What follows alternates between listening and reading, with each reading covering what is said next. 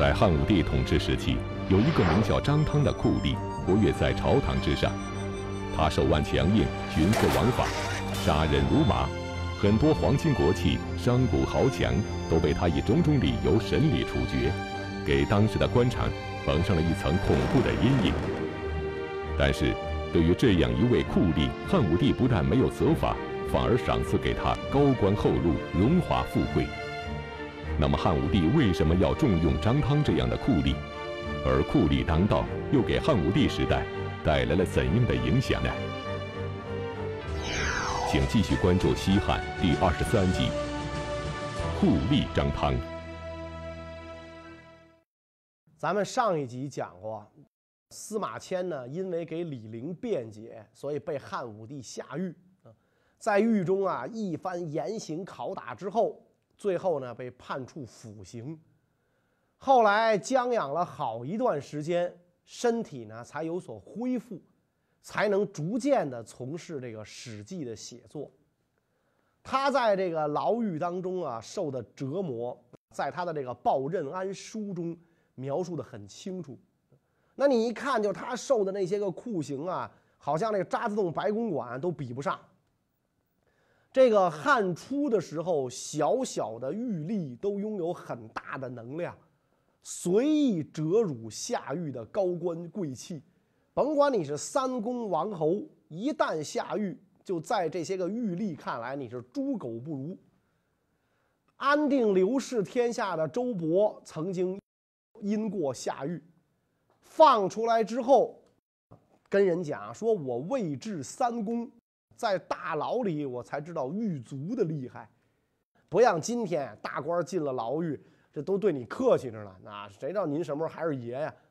那个时候为什么小小狱吏有如此的威风？这跟这个汉朝啊，特别是汉武帝的时候重用酷吏是分不开的。张汤。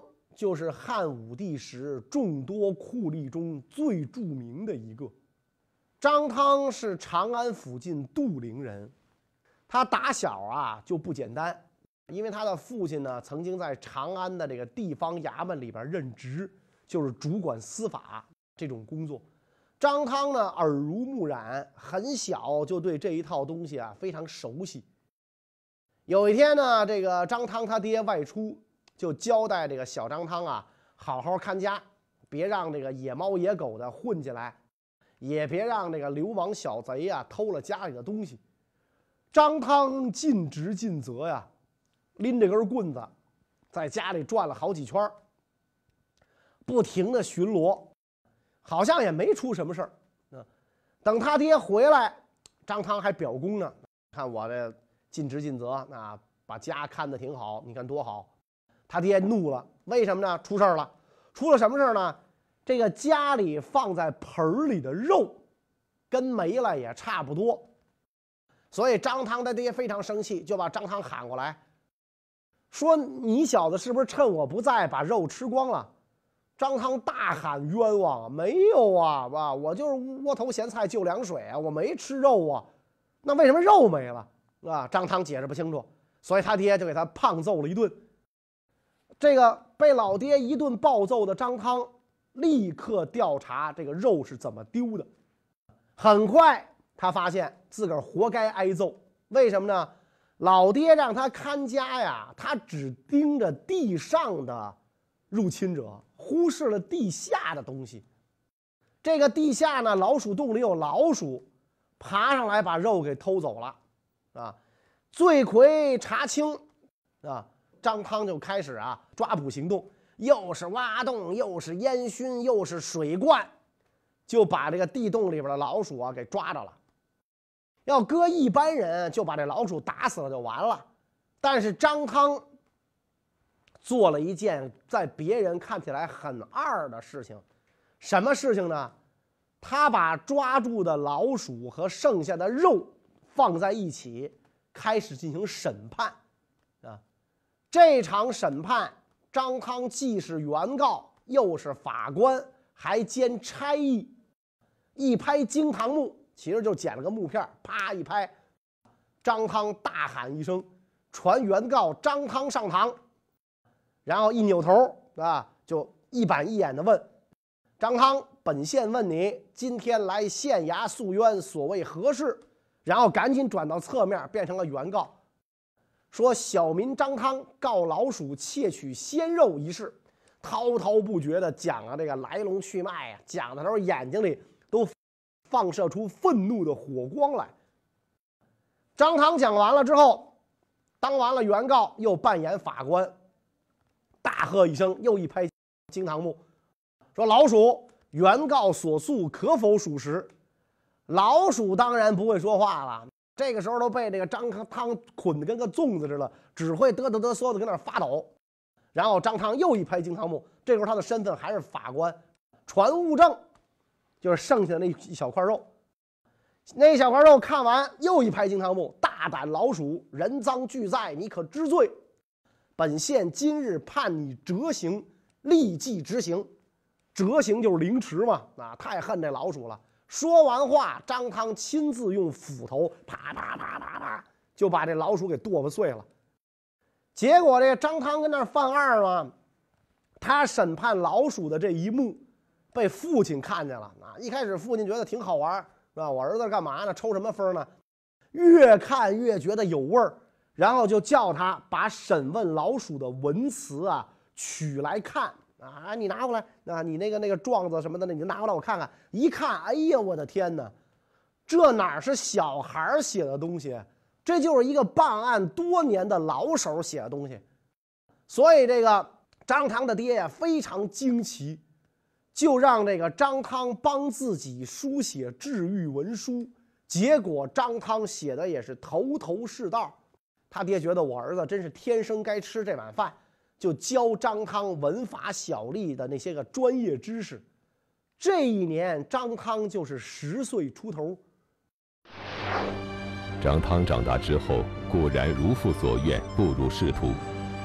入仕后的张汤官运一路亨通，没过多久就被汉武帝封为九卿之一的廷尉，掌管全国的司法审判工作。那么，张汤升官如此迅速？除了他精湛的司法知识之外，还有什么升迁的秘诀呢？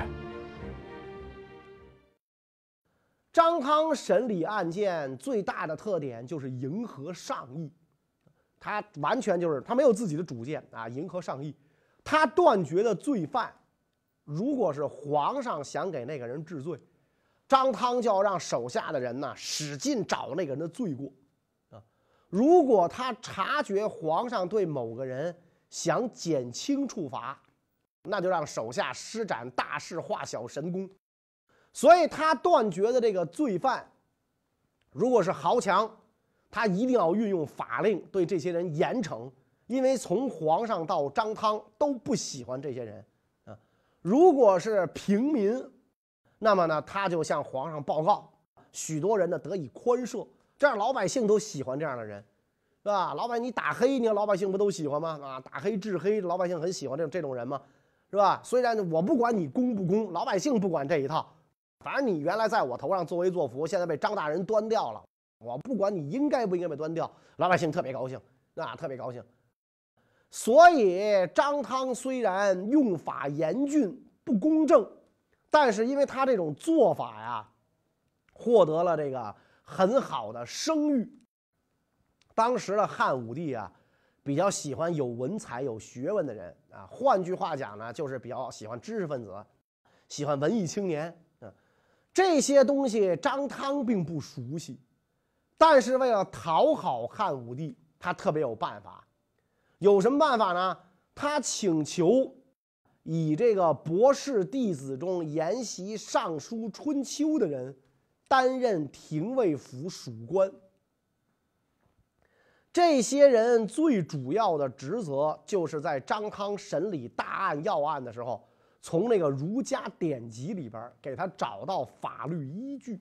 啊，张汤这个人呢，对自己的下属比较厚道，他审理案件，如果皇上比较赞赏啊，他就说这是我手下某某某办的；如果皇上不同意呢，怎么办呢？他就先揣摩出皇帝的意思。然后说：“我手下本来劝我这么办，跟您说的一样，但是我自己顽固不同意他的观点，所以我办砸了。你看我愚笨啊，所以有事儿都是皇上圣明，将士用命，我无所谓。这种人就特别吃得开，哎，所以这个皇上给了赏赐，都是属下的，出了问题自己兜着。当然了，皇上特别欣赏张汤啊，这多会办事儿的一个人呢，所以一直对他恩遇有加啊，也不会这个处罚他，不会让他兜什么问题。正巧这个时候，淮南、衡山、江都三王谋反的时候，张汤。穷追狠治，彻底审理。当时这个武这个汉武帝啊，想侍奉，想这个这个放掉两个叛臣啊。张汤就跟这个汉武帝争论啊，说这俩人啊，一个曾经策划反叛，一个结交出入皇宫的陛下近臣，私自交结诸侯，亦如此类，不加惩处，以后就没法办了。啊，武帝觉得张汤忠心，啊，觉得张汤忠心，是吧？就同意把这两个人呢治罪。所以张汤是以这个审理案件、排挤大臣作为自己功劳，经常这么干，备受皇帝宠信，升为御史大夫。在张汤位列三公的时候，北方的匈奴向汉朝提出了和亲。此前，汉武帝已经对匈奴展开了多年的征伐，汉匈双方都损耗巨大，因此朝中有很多大臣都支持和亲，但是汉武帝却坚持通过武力来彻底征服匈奴。那么，张汤是如何配合汉武帝来力排众议的呢？群臣呢就在皇上面前讨论这件事儿，博士狄山就说了。啊，说和亲对我们是有利的。武帝说有什么好处啊？狄山讲了，说这个兵者不祥之器，不应该多次动用。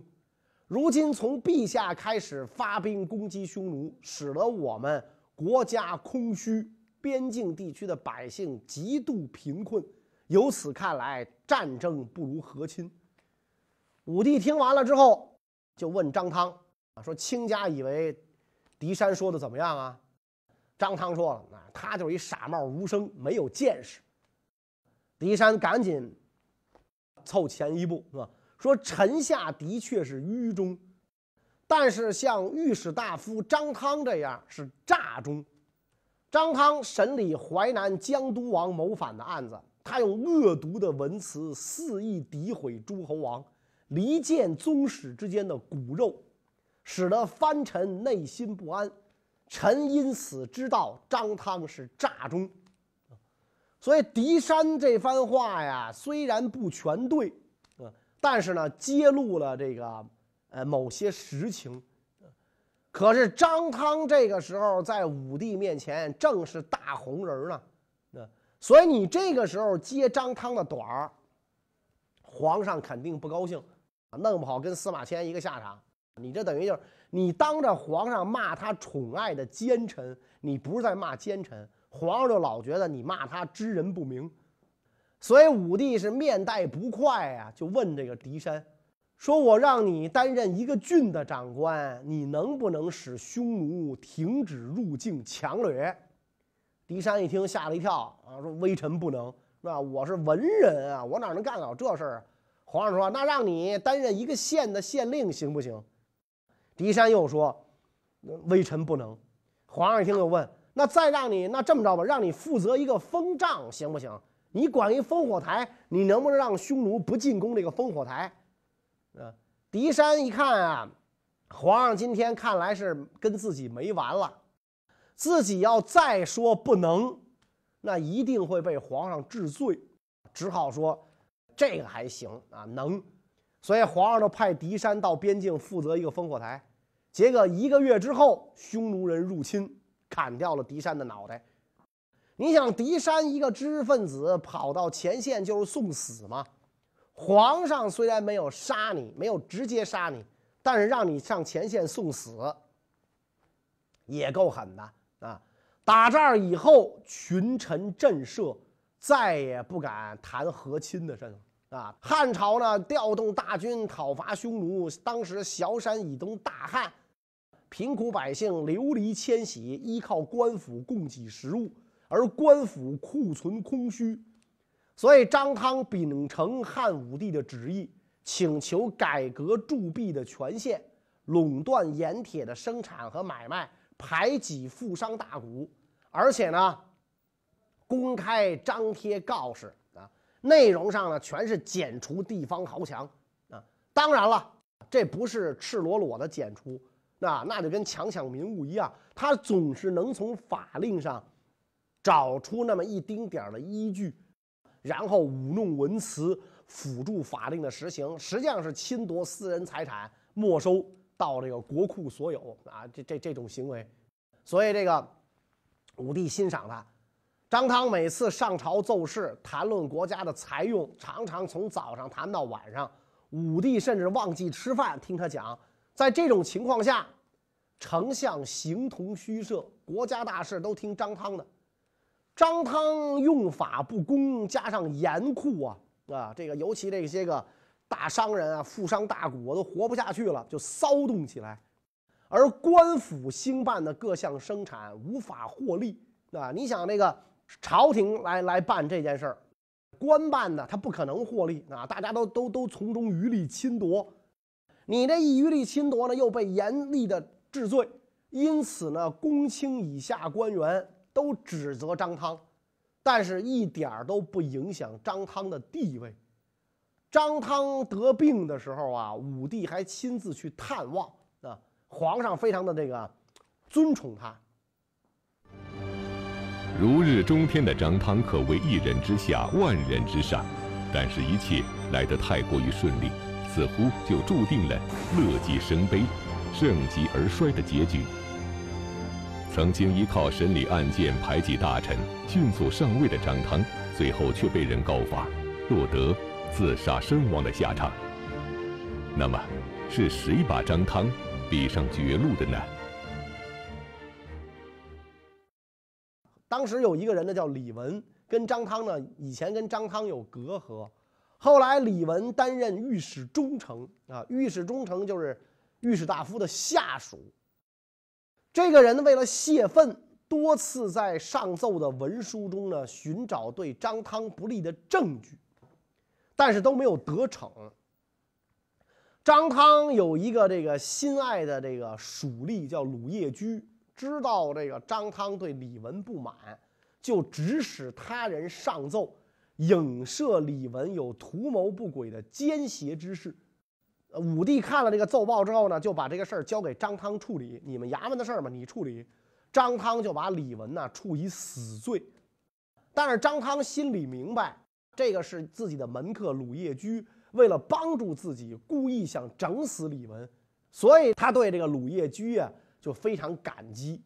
没过多久，鲁业居病了，张汤亲自过府探望，还为这个鲁业居搞足底按摩，亲自按摩啊，给鲁业居按摩啊。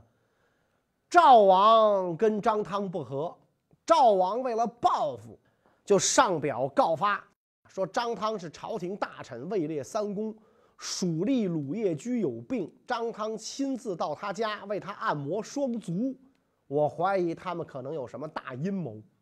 你想啊，那三公之一身为御史大夫，为一个属吏搞足底按摩，确实有点不同寻常。所以这件事儿就下到这个廷尉那儿啊审理。啊，鲁业居一着急就病死了。本来病的就很重，一看有人告他，害怕把这事儿兜出来，就病死了。事情牵连到他的弟弟，被拘押到这个衙门里边。张汤也见到了鲁月居的弟弟，想暗中帮他，但是呢，在表面上装不认识，所以这麻烦了，产生了一个致命的大误会。鲁业居的弟弟不知道张汤的用意啊，他以为张汤真的装不认识自己，所以呢就怨恨张汤，指使人上书告发张汤与鲁业居的阴谋。所以武帝就把这件事呢交给另一个人处理，那不能交给张汤处理，张汤得回避嘛。这个人恰巧跟张汤不和，接手这件事儿之后穷追狠治，正巧这个时候，有人盗走了文帝陵园的下葬钱，这可是个大事儿。因此呢，丞相上朝跟张汤相约一起谢罪，三公嘛，啊，要一起谢罪。到了武帝跟前儿，张汤心想，说只有丞相在四时到各陵园啊拜祭，因此这件事儿呢，应该由丞相谢罪。我没参与这件事儿，我没必要担与责任，我谢什么罪啊？丞相谢了罪，武帝派御史审查这件事儿，张汤就想奏报说丞相知道盗钱的事儿，让丞相非常害怕。武帝的时候，丞相是个高危职业，能善终的人不多，所以因为这件事儿，眼瞅丞相要倒大霉了。丞相府的三位长史就准备打击张汤，把他弄下去，保住自己的这个主子。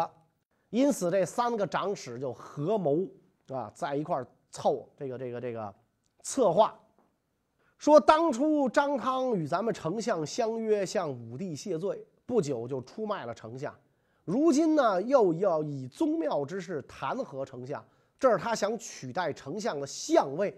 所以咱们得想想办法救丞相。这几个人呢，就派这个蜀吏啊逮捕审讯张汤的哥们田信，说这个张汤奏报提出的建议，田信事先知道，因此囤积取利与张汤平分。等于说呢，国家大政方针出台之前，张汤把机密告给了田信，搞内幕交易，还说张汤有其他奸邪之事。汉武帝听说了这件事儿之后呢，就把这个张汤啊给叫来了，说我有什么打算，商人们事先都知道啊。国家一项经济政策出台之前，商人们就知道，而且呢还加倍囤积货物，这是因为有人把朕的所思所想告诉了他们。张汤听了之后很淡定，不但没有谢罪，还非常惊讶，说肯定有人这么做啊。然后这个审判的人呢，又上奏了这个鲁夜居之事。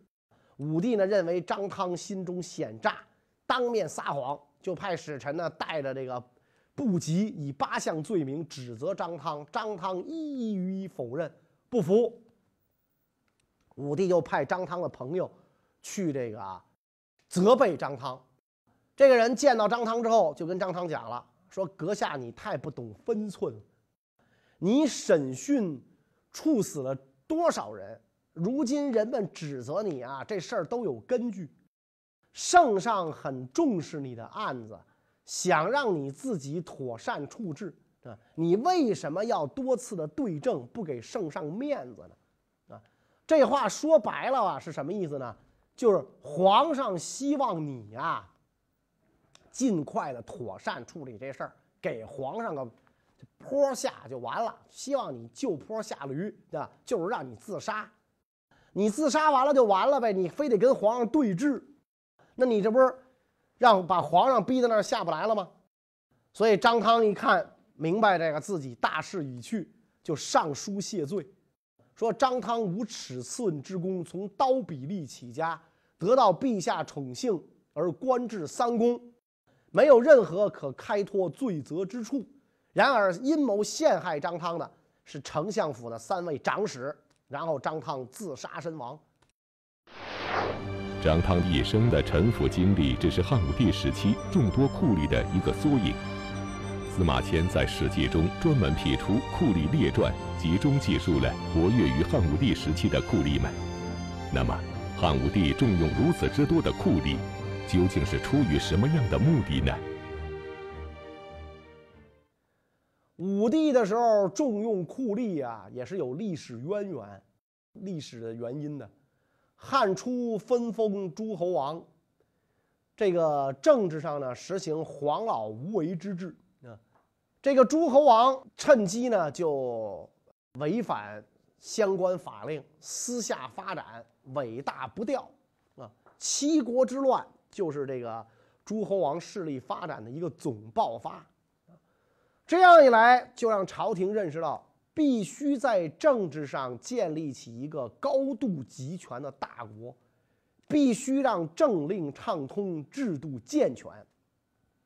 另外，这个汉朝初年，地方豪强发展啊，那么商人的势力呢就比较强盛，经济力量雄厚的商人因其富厚，交通王侯，历过历世，以利相倾，千里游敖，冠盖相望，乘奸侧肥，是吧？势力太大了。汉朝虽然一再明命限制商人。但是呢，作用不大啊。法律上虽然重农抑商，但是商人的富贵，大家都看在眼里了；农夫的贫穷，大家也看在眼里啊。就跟今天讲，当官的是人民的公仆，那公仆过得什么样，人民又过得什么样，大家也都看在眼里。所以这种现象就惊醒了汉王朝的统治者。使他们痛下了打击富商豪强大族的决心。另外，这个咱们前面讲，董仲舒提出要罢黜百家，独尊儒术啊，实际上儒家思想就被注入了法治的基因啊。到了汉武帝的时候，律令三百九十五章，大辟四百九条，千八百八十二事儿，法律如此的详尽。啊，如此的完备，就需要有忠诚的执法者啊。所以在这几种因素的综合之下，执法严酷的酷吏走上历史舞台。张汤就是汉武帝时众多酷吏中最著名的一个。张汤曾经气焰熏天。而且呢，精通国家法令，但是最终只得自杀。从古至今，酷吏都是这么一个下场，就皇上对你就跟那用过的抹布似的，用完就扔，过河拆桥，肯定都是这样，是吧？因为你得罪了那么多人，这些人是恨你还是恨皇上？皇上当然得让他们恨你了，所以你的下场一定会很凄惨。张汤死了之后，家里的财产不过五百斤，都是得自皇上的赏赐。他真是为皇上办事儿，没有其他的产业。武帝听说了之后，很为张汤之死惋惜，所以把丞相府三位长史处以死罪，丞相也被迫自杀。古往今来，当官能捞好处是不争的事实。有的人当上了官，就想着怎么捞钱。一发不可收拾。当前呢，当官就是为了贪污，朝廷的严刑峻法和捞钱比起来，简直就是小儿科。那我就是得捞。张汤还好歹是个清廉的，有的人就是捞。在汉武帝的时候啊，就有这么一位，而且这位跟东方朔一样，成了现在影视作品的宠儿。那么这个人是谁呢？下一个，谢谢大家。